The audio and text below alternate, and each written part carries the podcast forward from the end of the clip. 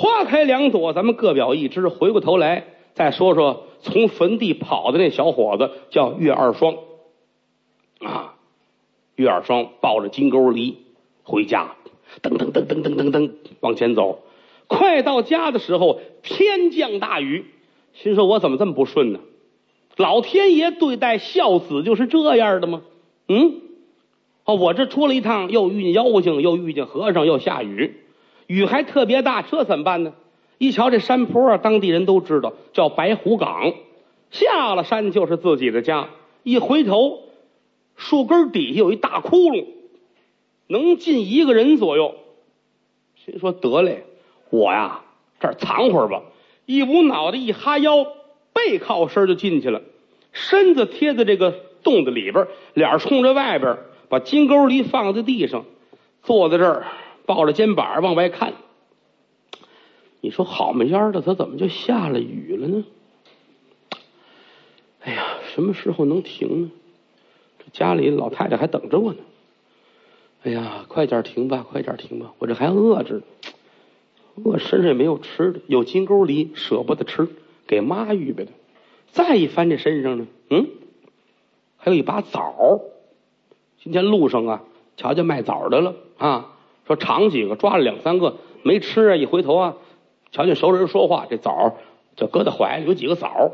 再一摸呢，还有一头蒜。怎么呢？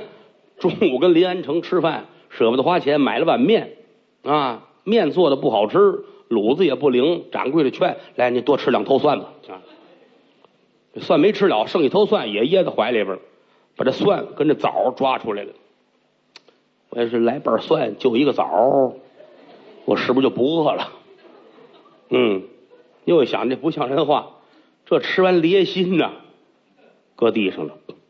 待会儿回家呀。我弄点那个热片汤喝，多切点姜，热热乎乎一发汗，省得明儿难受。嗯，坐着吧，眼瞅着雨就小一点了手往地上这么一放，无意中就摸着一东西，什么玩意儿啊？硬不愣登的，嗯，什么东西？一个骷髅，人脑袋也不知谁的脑袋，身子骨没了，剩一脑袋，大骷髅。胆儿真大，也没有肉了，早烂没了多少年了，就剩一骨头了，骷髅头盖。哎呀，地上下雨啊，土都湿了，都成泥了。抓一把这泥糊在这骷髅上，又抓一把泥啊！我不知道现在美术学院做雕塑是不是都得学这个啊？哎，给弄好了啊！嘴不能弄，嘴里没有东西。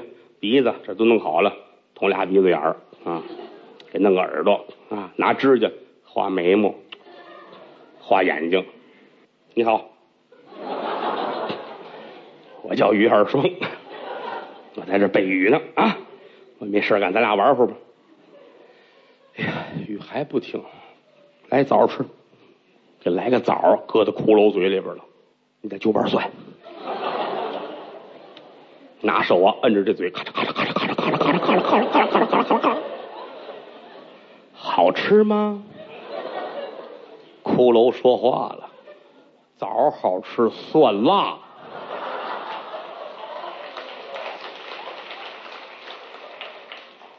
我的妈呀！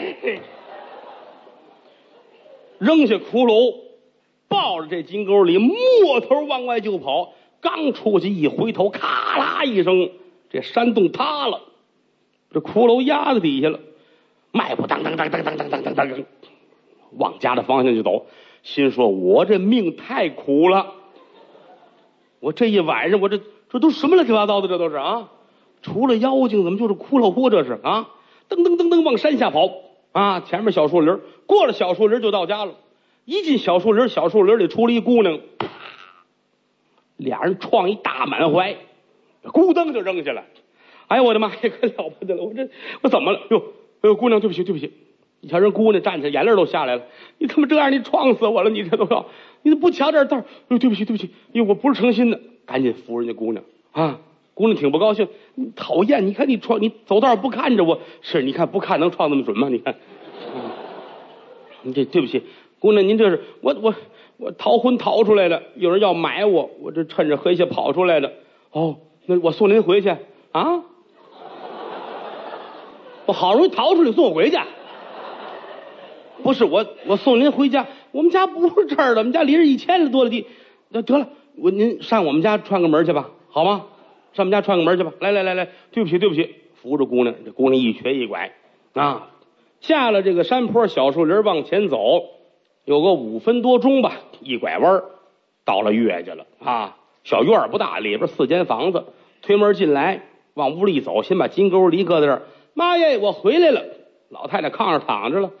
儿哎，你可回来了，妈都想死你了啊！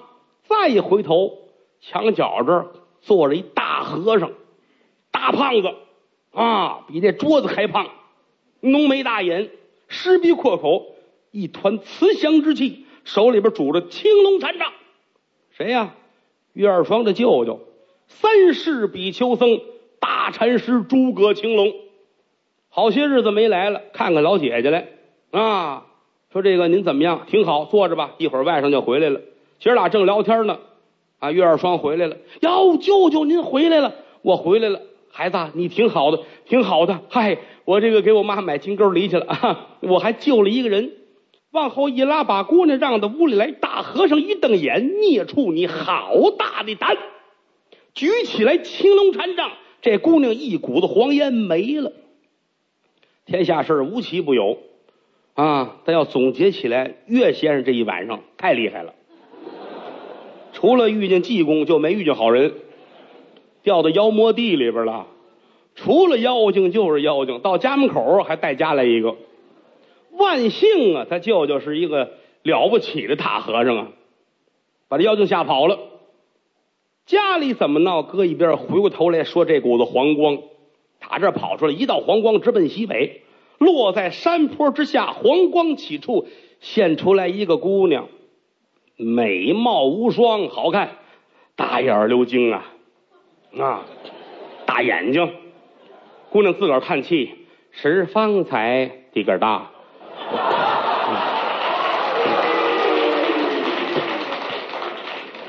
这个我我我是这么想，我是这么形容啊，形容，因为妖怪说话都是有板有眼的啊，啊。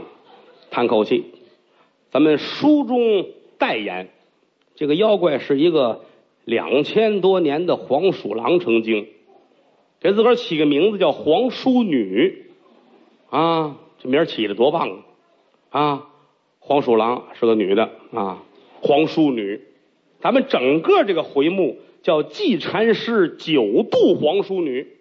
这黄鼠狼别看闹这么些年没有人命，而且。与这济公禅师有一段渊源，到最后收他当了徒弟了。所以说九次度他，啊，希望他学好，一次又一次，最后一次这才皈依佛门。之前那个穿山甲是他手底下的，啊，他挺有身份，手底有这么些个小弟啊，穿山甲呀、驴啊、狼啊什么这各式各样的吧，什么动物都有。没想到穿山甲破了案了，被就地正法。打山坡那儿，他跑了，跑出来之后遇见月儿霜，万没想到一进家，人家家里有干这个的，啊，这舅舅手里拿这个，呜，举起来了，啊，皇子奶奶一瞧，咱回见吧，跑出来了，自个儿跟山坡这直叹气，你说这事儿闹了，天下妖精也多了啊，他我怎么这么不顺呢？流年不忘啊，这是，要想修炼的好，必须得多吃点人，多喝人血。啊，我怎么才能够更加提高和进步呢？是不是？你们都这么拦着我，我哪天能修炼成大罗真仙呢？哪个大罗真仙也不是吃人修出来的，这妖怪的这个胡思乱想，坐在这儿叹了口气，一会儿功夫天都亮了，心说光念叨有什么用？还得干正事呢，是吧？事业终归是要做的。摇身一变，又变成一股子黄风，驾着一股子黑云。来在了萧山县，啊，挨着杭州不远，浙江萧山县，暗落云头，在萧山县县城里边，自个儿这么溜达着，找一个能下手的。一瞧这个，这不行啊，这个太胖，这油太大，这个，嗯，这不行，这吃完了不利于自己身体啊，甘油三酯太高，嗯，这这太瘦了，这个这个塞牙不好消化啊。左瞧右看，忽然间打大街的对面来了一个人，要看这个年纪在五十上下，男不男女不女，僧不僧道不道，肿眼泡子，这眼睛很肿，肿眼泡，小眯缝眼儿，大脸蛋子，双下巴颏，这脸是铁灰色的，穿着一件土黄色的道袍，脖子这儿插着一把尺。一边走一边学摸着啊，这儿看看那儿看看，猛然间一眼就瞧见黄淑女了。黄淑女一愣，嗯，心说这个不是俗人，头顶上有一道黄光。咱们前文书说了，妖精脑袋上是黑烟啊，神仙佛爷脑袋上是白光，这种脑袋上黄光。黄淑女心说：“这个色儿跟我很相符，难道说是自己人吗？不能啊！啊，要是动物修炼到哪儿，也不可能出了黄光，也得是黑光。这个是什么晶体管的这事很纳闷一刹那的功夫，这个人到跟前了，没看见他走道，呜，到跟前了，一伸手，砰！把妖怪的手掐住了，拿手一摁脉门，这寸关尺，孽障，你好大的胆！那么有人说了，哦，这么一说，这是个好人，怎么呢？他逮着妖精，他吓唬妖精，很难讲。大流氓遇见小流氓也这样，是吧？不学好啊，就是他也是那玩意儿，是吧？书中代言这位啊，有个名字叫韩殿。姓韩的韩殿呢，是这个宫殿的殿，他是个什么变的呢？嗯，据科学解释吧，哈，他叫走失人魔。走失不是丢失那个啊，走是走动的走，尸是尸体的尸，人一撇一捺，魔是魔怪的魔，走失人魔。这个说来话就长了。想当初汉高祖刘邦芒砀山斩蛇起义。刘邦带着人大伙打今儿起，咱们就造反了，咱们跟这个国家对着干了啊！大伙都拥护拥护啊！这个天下大乱，咱们分一杯羹吃，愿来日咱们以富贵相见，大家一起造反。刘邦给大伙儿讲啊，这个从经济学的角度说，造反的代价非常的高啊，或者是成功，或者是去世啊，在咱们这儿没有这个对错之讲啊，大伙儿都愿意跟着我。有朝一日，我面南背北登基坐殿，有那一天的时候，大伙儿咱们都是王子啊，最次的是将军，大伙儿都愿意好跟人一块儿，咱们跟国家对着干。嗯，说挺好。芒砀山这要起义了，又打草坑里边呜出了一条白颜色的蛇。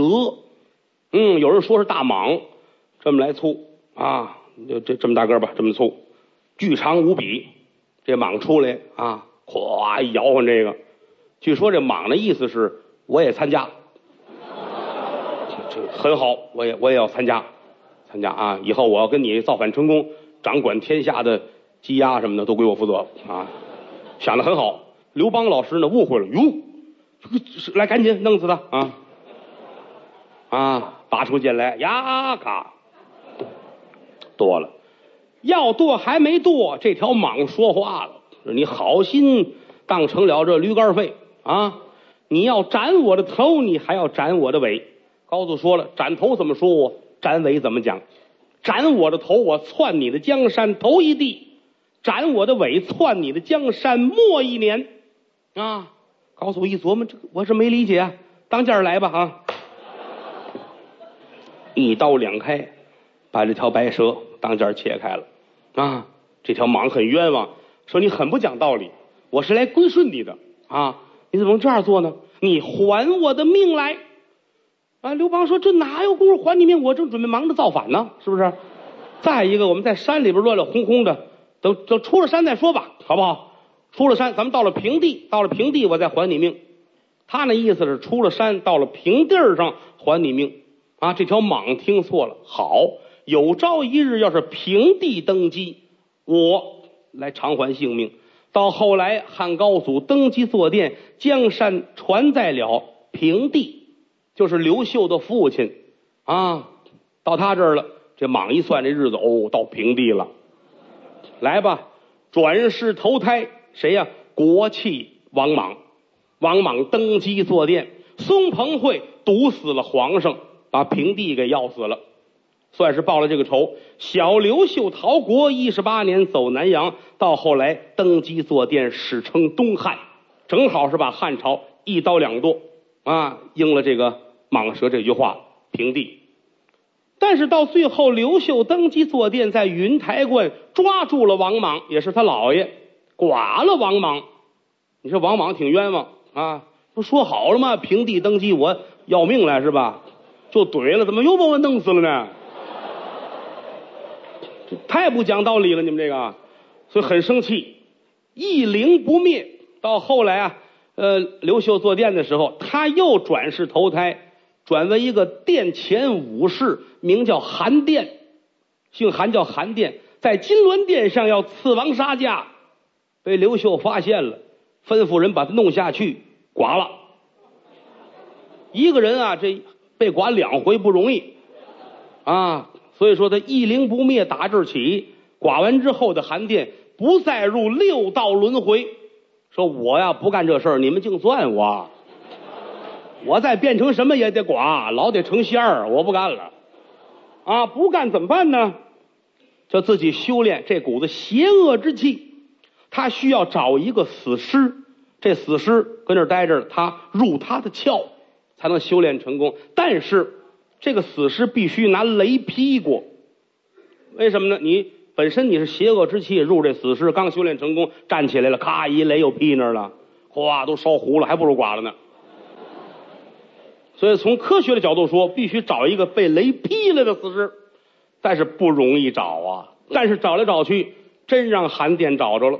啊，这功夫下到了是可以的，转来转去，有一天发现，嗯，这儿有一个死尸，这死尸啊个儿挺高，一米八大高个儿，活着时这人姓宋，叫什么不知道，宋大个儿啊，个儿太大了，拿今天烧完之后，骨灰盒得装一盒半，知道吗？就就这么大个儿啊，宋大个儿是个裁缝，手艺很好，做个衣服什么都挺棒的，但是家里边呢家遭回路。什么意思？着火了，万贯家财都完了，买卖铺户也没有了，亲戚朋友三亲六故都没有，就剩他一个人，带着一把尺，脖子这儿插着一把尺，啊，这怎么办呢？就不打算活了。宋大哥说：“我死去吧，什么都没有了，四十来岁，从头再来，我这辈子今儿能熬出来？挺难过，算了吧。找了一个破庙，拴上绳子，打算上吊自尽。刚要死。”有人把他救了，庙里的一个乞丐说：“你别这样，好死不如赖活着。父母养你一生，你要死吗？你死了之后，你们家就算绝了根了。九泉之下，以何面目得见父母？”宋大哥就哭了：“我活着有什么用啊？我现在是房无一间，地无一垄，我活着没意思。”人家劝他：“嗨，你看看我，我也是个乞丐。”怎么着不也得活着吗？啊，蝼蚁尚且贪生，何况人乎？不要紧的啊，你呀，你如果说实在拉不出脸来，我要完了饭分你一半，咱们俩人吃。破庙里无人居住，就是你我二人做个伴儿不好吗？百般的相劝啊，而且来说，人家对他照顾非常好。天长日久，宋大个突然发现这乞丐不是男的，是个女的。啊，说你是女的呀，这人挺不好意思。嗨，你藏这么些，让您看出来了啊？为什么呢？他这脑袋上啊有秃疮，秃疮把头发都烂没了，天天弄一破毡帽盔啊，搁那戴着，而且在外边一天到晚脏不呵呵的，也不像一个女人那样啊。头两天没瞧出来，时间长看出来了。说你我呀，也是一个可怜的人，我也没名字啊，娘家姓冯。啊，打小呢都管我叫六娘，冯六娘。家里人呢走失多年，到现在也没见着面。你说撇下我一个弱小的女子，落入乞讨为生，我也不害人，我也没有别的歹心。这么长时间，您也看出来了，我是个好心眼的人。得了，以后在庙里呢，咱们还是互相照顾着，每天都是如此啊，对他非常的好，而且来说呢，有的时候身上要点钱了，出去给他买点酒喝，买点肉。宋大个心说：“哎呀，人生何处无温暖呢？是不是？”到后来有一天就聊天说：“干脆这样吧，你也一个人，我也一个人，俩要饭的，干脆咱俩人算个小两口吧。”六娘很害臊，说：“你想我都这样了，我还有什么想法？给人当媳妇儿，您不嫌弃，那我的三生福分，俩人就算拜了天地了，在破庙里边弄点土堆好了，插上几个香，对着老天爷磕了仨头，就算是两口子了。”六娘对宋大个儿那是一百一的好啊。